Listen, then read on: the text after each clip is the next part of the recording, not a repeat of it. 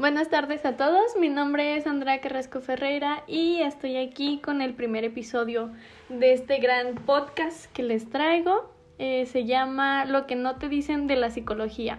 Este podcast pues fue creado para yo contarles un poquito más de mi experiencia, ya sea durante la carrera o como egresada ya que el hecho de ser egresada en tiempos de pandemia es una experiencia completamente diferente y pues voy a platicarles un poquito al respecto más adelante. Pero el tema que, mm, del que vamos a hablar el día de hoy pues está relacionado sobre el feminismo y sobre todo eh, la importancia o el por qué es importante hablar de feminismo dentro de la psicología. Pues aquí tengo dos posturas muy relevantes o que yo considero relevantes. ¿Por qué? Porque siento que la psicología ha tenido dos cambios muy importantes respecto al papel del hombre y de la mujer. Eh, pues sí, respecto a la psicología, ¿no? Por ejemplo, anteriormente la psicología se consideraba una ciencia de hombres o que mayormente estaba ocupada por hombres. ¿Y por qué lo comento así? Porque incluso actualmente durante la carrera o en mis clases en la carrera, eh, se ve como pioneros de la psicología a puros hombres o mayormente hombres, ¿no? Eh, incluso si actualmente tú le preguntas a cualquier persona quién fue eh, o quién es el padre de la psicología, te pueden contestar que Sigmund Freud, que por cierto, dato curioso, Sigmund Freud no es el padre de la psicología, sino Wilhelm Wundt. Y Sigmund Freud nada más es el padre del psicoanálisis, pero no entiendo muy bien por qué se maneja eh, o que todo el mundo tiene la idea de que Sigmund Freud es el padre de la psicología cuando no. Pero bueno, este no vengo a hablar respecto a ese tema, sino el, lugar que, que, ocupan las mujeres dentro, ¿no?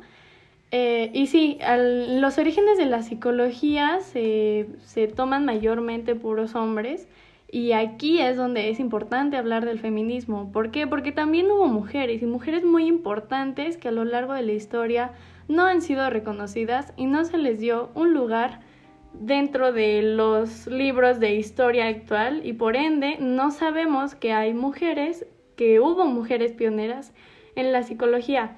Bien dice eh, Nancy Tuana en 2006 que ni siquiera se sabe que no se sabe. Y precisamente eh, creo que ignoramos mucho el hecho de que no sabemos que existen mujeres dentro de la psicología o en los orígenes, ¿no? Entonces es importante regresarles y darles su lugar, porque pues lo merecen simplemente.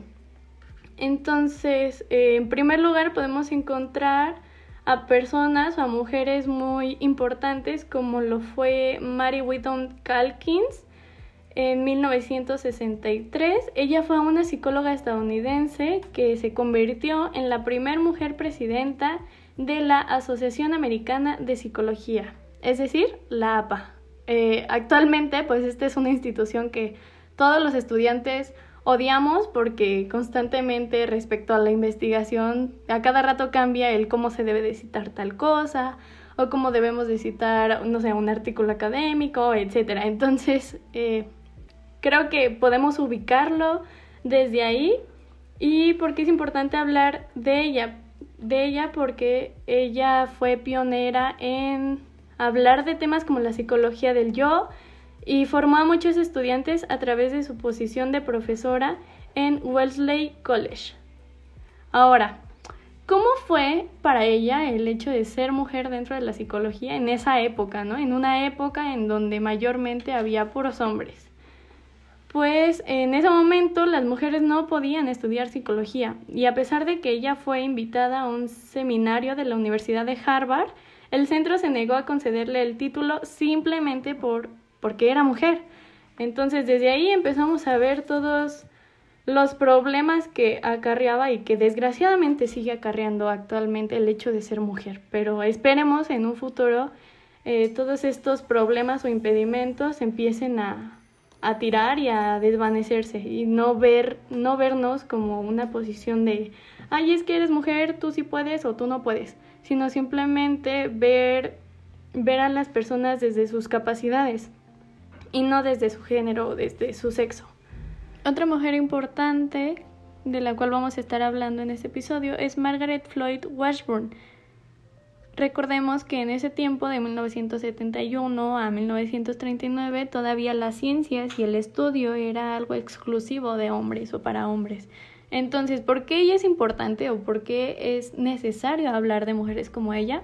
Bueno, pues porque ella fue la primera mujer en doctorarse en psicología, en una época en donde lo único que, que hacían las autoridades era decir no porque eres mujer. Entonces, el hecho de que ella haya sido la primera mujer en conseguir un título dentro del área de psicología, pues hubo un cambio y fue un parteaguas en el futuro de otras mujeres. Y que incluso ella es una o fue una de las representantes de las luchas de la equidad de oportunidades para las mujeres en la educación superior.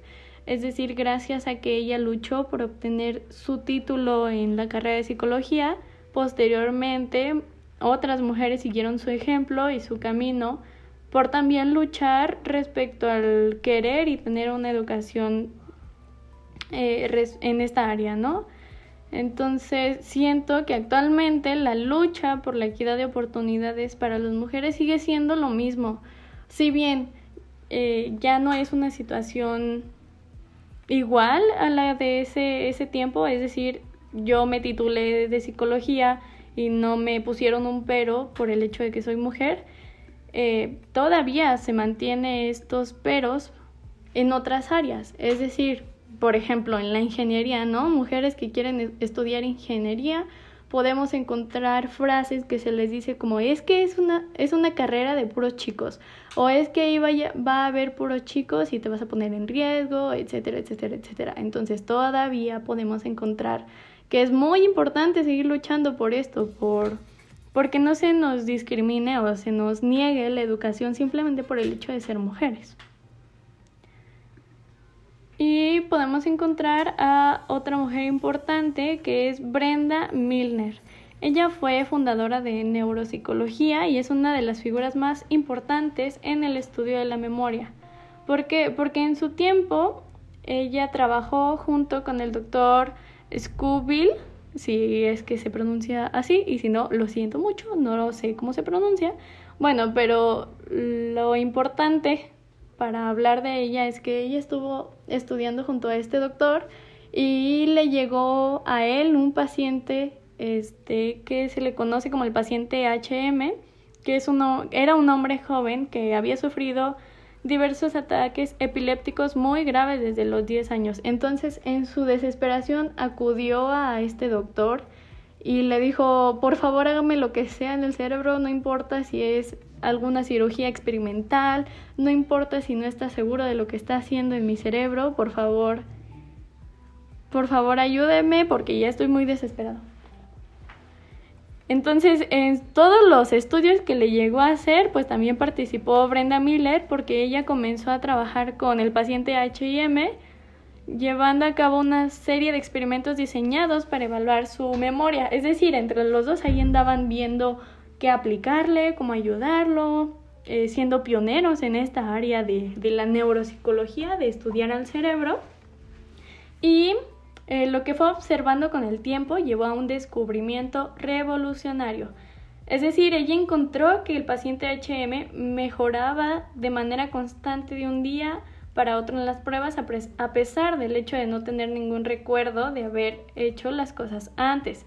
Es decir, el paciente estaba aprendiendo nuevas cosas, nuevas habilidades de una forma efectiva, de una forma muy buena, pero no tenía ningún recuerdo de haberlo hecho con anterioridad.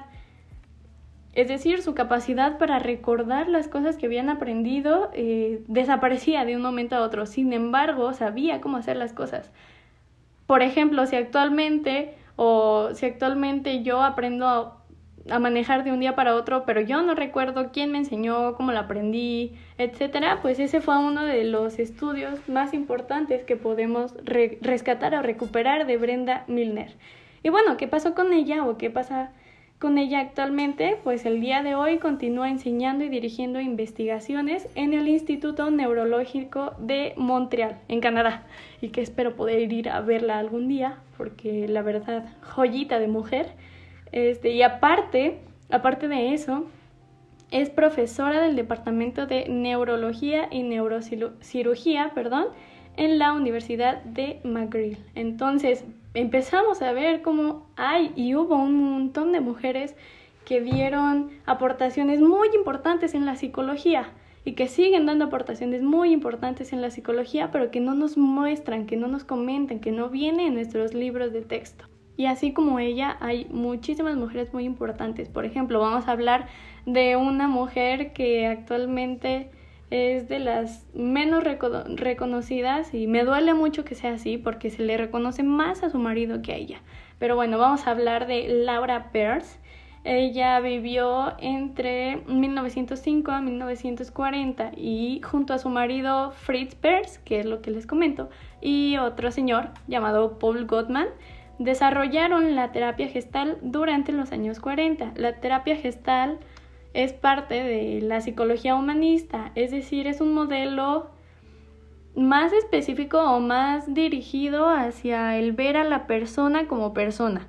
Entonces, durante su, su el desarrollo de su teoría se dejó de ver a, alguien que iba con el psicólogo, ya no se le decía paciente porque se porque la clave de esto precisamente es no ver al otro como un enfermo, ¿Y quiénes van al doctor? Pues los pacientes. Entonces el hecho de decir paciente significa que está enfermo.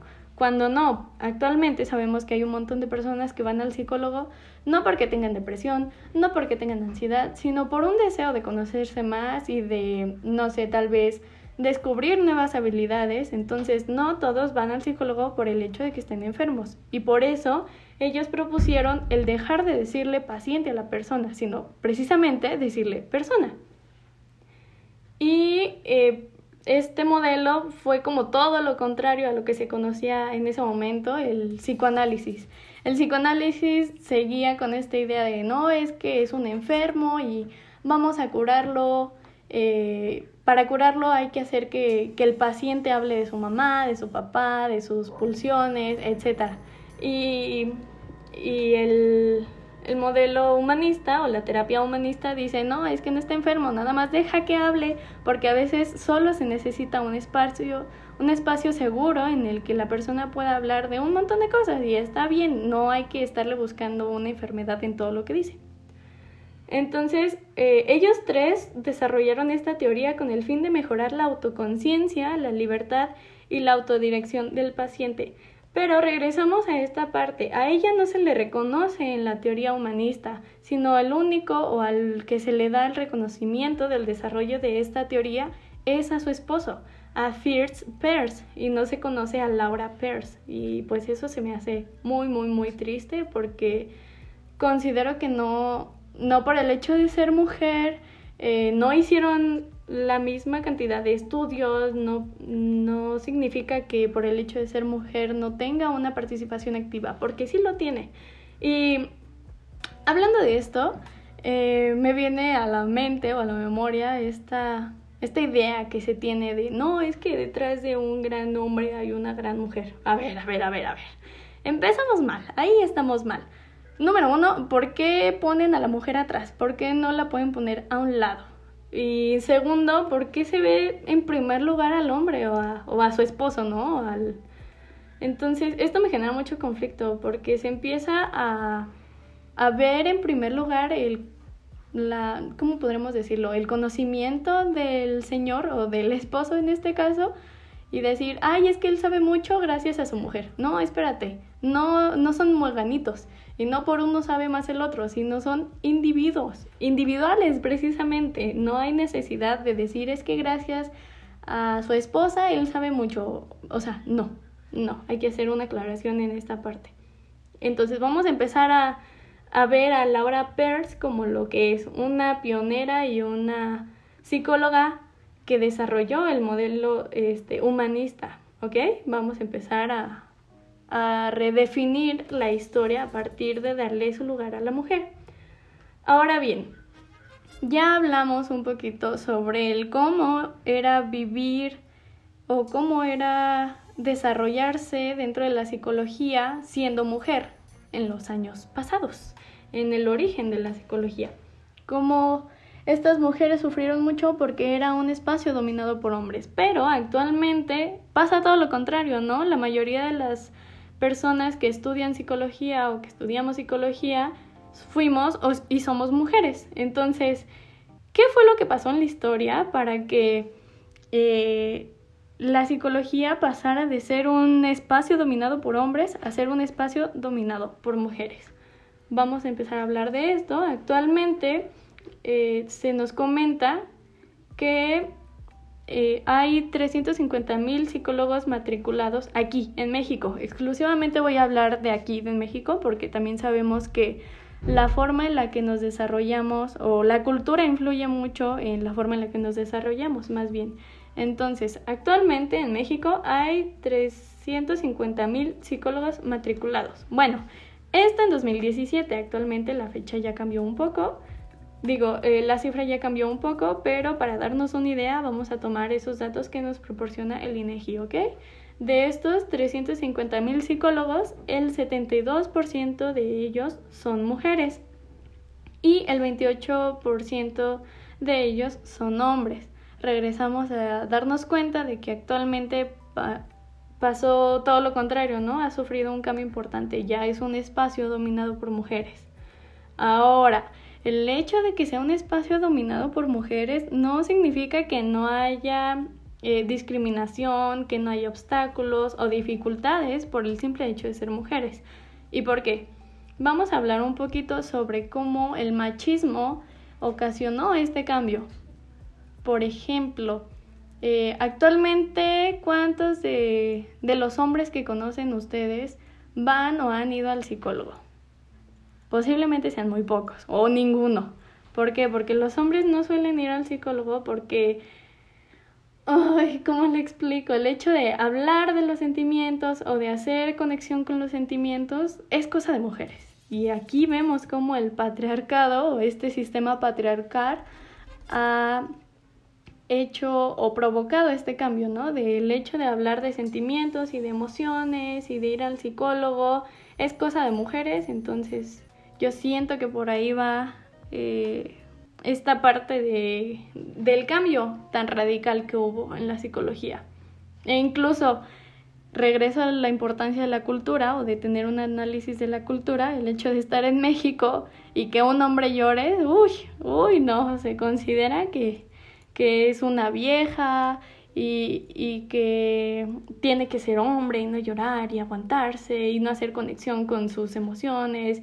Y por ejemplo, hablando más específico de las emociones, el llanto se considera cosa de mujeres, ¿no? Pero la ira y el enojo se considera cosa de hombres. Y que bueno, si hacemos un poquito más de análisis o de pensamiento crítico, las emociones son emociones que tienen todos los seres humanos y pues no no hay que o no tendríamos por qué darle un género, ¿no? a las emociones, porque lo tenemos absolutamente todos. Y que precisamente de este tema en el que los hombres consideran, o el sistema patriarcal, para ser más exactos, considera los sentimientos cosa de mujeres, pues vamos a tener próximamente un podcast más específico respecto a este tema para que estén al pendiente de mis redes sociales en Facebook, en TikTok y en Instagram. En todos aparezco como sig.andyferreira para que estén al pendiente. Bueno, entonces regresando a este punto de la importancia del feminismo dentro de la mujer, podemos incluso ver cómo la locura o el hecho de estar locas, como usualmente se comenta por ahí, pues regresamos a, hacer cosa de hombres, ¿no? Y, ay, está bien padre que las mujeres vayan al psicólogo porque el sistema patriarcal y la cultura nos dice que las mujeres están locas, entonces ellas sí pueden ir al psicólogo. Y pues no, regresamos a este punto de somos personas, somos individuos y no tienes que estar loco, no tienes que estar enfermo, no tienes que tener algún trastorno de depresión, de ansiedad, Em, de dependencia, etcétera, para tener que ir al psicólogo. Y actualmente los psicólogos, las psicólogas de México, para ser más exactos, pues seguimos luchando con todo este estigma y estereotipos que, que han permanecido a lo largo de la historia. Por ejemplo, tenemos la historia de Juana la Loca, eh, que en su momento ella iba a ser reina y le correspondía tomar el trono, pero eh, su hermano me parece dijo, no, es que Juana está loca porque, ¿por qué? Porque ella era una mujer muy culta, que hablaba muchísimos idiomas, que le gustaba estudiar, pero su hermano quería el poder que a ella le correspondía, entonces dijo, no, Juana está muy loca, entonces vamos a encerrarla en un psiquiátrico, que bueno, en su momento no se llamaban psiquiátricos, claro está, pero su papá también apoyó esta idea de, ah, sí, mi hija está loca, entonces vamos a encerrarla. Y regresamos a esta idea de las mujeres están locas. Y por ejemplo, si eres mujer quien está escuchando este podcast, dime, si alguna vez te han dicho que estás loca, porque a mí sí. O incluso si eres hombre, alguna vez le has dicho a una mujer que está loca, pues desde ahí empezamos a trabajar y vemos la importancia de este movimiento feminista. Y yéndonos a los orígenes, sobre todo, que esto fue como el, el objetivo principal de este podcast, ¿no? Irnos a los orígenes de la psicología y empezar a reconocer a las mujeres como, como mujeres, como personas, como individuos muy cultos que aportaron muchísimo a una, a una ciencia, en este caso la psicología, que desgraciadamente todo lo que aportaron no se, no, no se les está regresando, es decir, ni siquiera se les menciona en, en los libros de texto. Yo siento que de la mujer más famosa o de la que más ubico que me enseñaron en los libros de texto sobre psicología es Anna Freud. Este, o Anna Freud. ¿Y por qué se le reconoce a ella? Pues desgraciadamente porque su papá es Sigmund Freud. Entonces ahí empezamos a ver un poco de sí te veo, pero te veo a través de tu papá o sí te veo, pero te ubico gracias a, a un hombre. Y no, sino hay que ubicarnos por mujeres, hay que ver a las mujeres como individuos muy capaces que le han dado muchísimo a la historia y a la ciencia sobre todo. Entonces, para ir concluyendo con este tema, vamos a ver qué nos corresponde a las mujeres y a los hombres como individuos de una sociedad para poder ofrecer precisamente una equidad eh, en esta sociedad, porque si bien no es una sociedad de hombres contra mujeres o mujeres contra hombres, debemos de tener claro que todos desde, nuestra, desde nuestras trincheras podemos hacer algo al respecto. Si yo como mujer reconozco todos los, los obstáculos que me, me da la sociedad, que me pone la sociedad, también como hombre considero que sería necesario e importante identificar todos los obstáculos que les ponemos a las mujeres o que incluso la sociedad nos utiliza para ponerle a las mujeres, ¿no? Entonces, vamos a empezar a hacer un análisis de esto. Si la sociedad o el sistema heteropatriarcal o patriarcal más específicamente dice que la psicología o que la terapia es cosa de mujeres locas, pues, ¿qué puede hacer como hombre? Pues ir a terapia, ¿no? O empezar a promover el cuidado de la salud mental, o incluso entre, entre los mismos hombres o con más personas, eh, promover el hecho de sentir el llanto, de permitirse o de permitirnos llorar, porque regresamos a este punto de que el llanto a veces tiene una connotación hacia las mujeres exclusivamente cuando no, es una emoción. Y estas emociones es hacia todos los individuos y los tenemos absolutamente todos.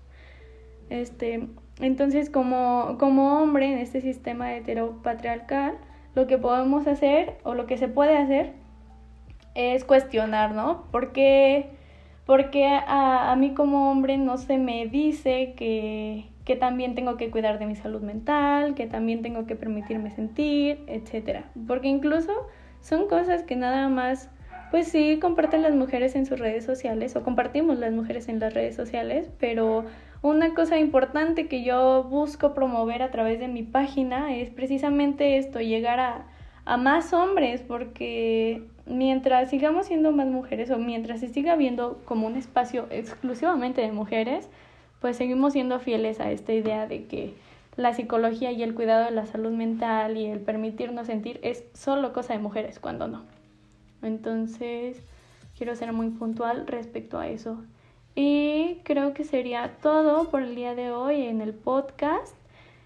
Este, espero que les guste este primer episodio. Lo siento mucho si a veces o si, si por momentos me salía mucho del tema o no se me entendía mucho. Es mi primer episodio y espero traerles mejores episodios y mejores temas que les sean de su interés. Igualmente, déjenme saber si, si te gustó o no a través de mis redes sociales. Se les vuelvo a repetir en TikTok, en Instagram y en Facebook aparezco como Sig Andy Ferreira. Y sin más por el momento, pues muchas gracias si es que te quedaste hasta el final. Eh, espero que tengan un buen día absolutamente todos y recuerden, hay que ir a terapia, no por el hecho de ser hombres y mujeres, sino porque somos personas e individuos con sentimientos. Hasta la próxima.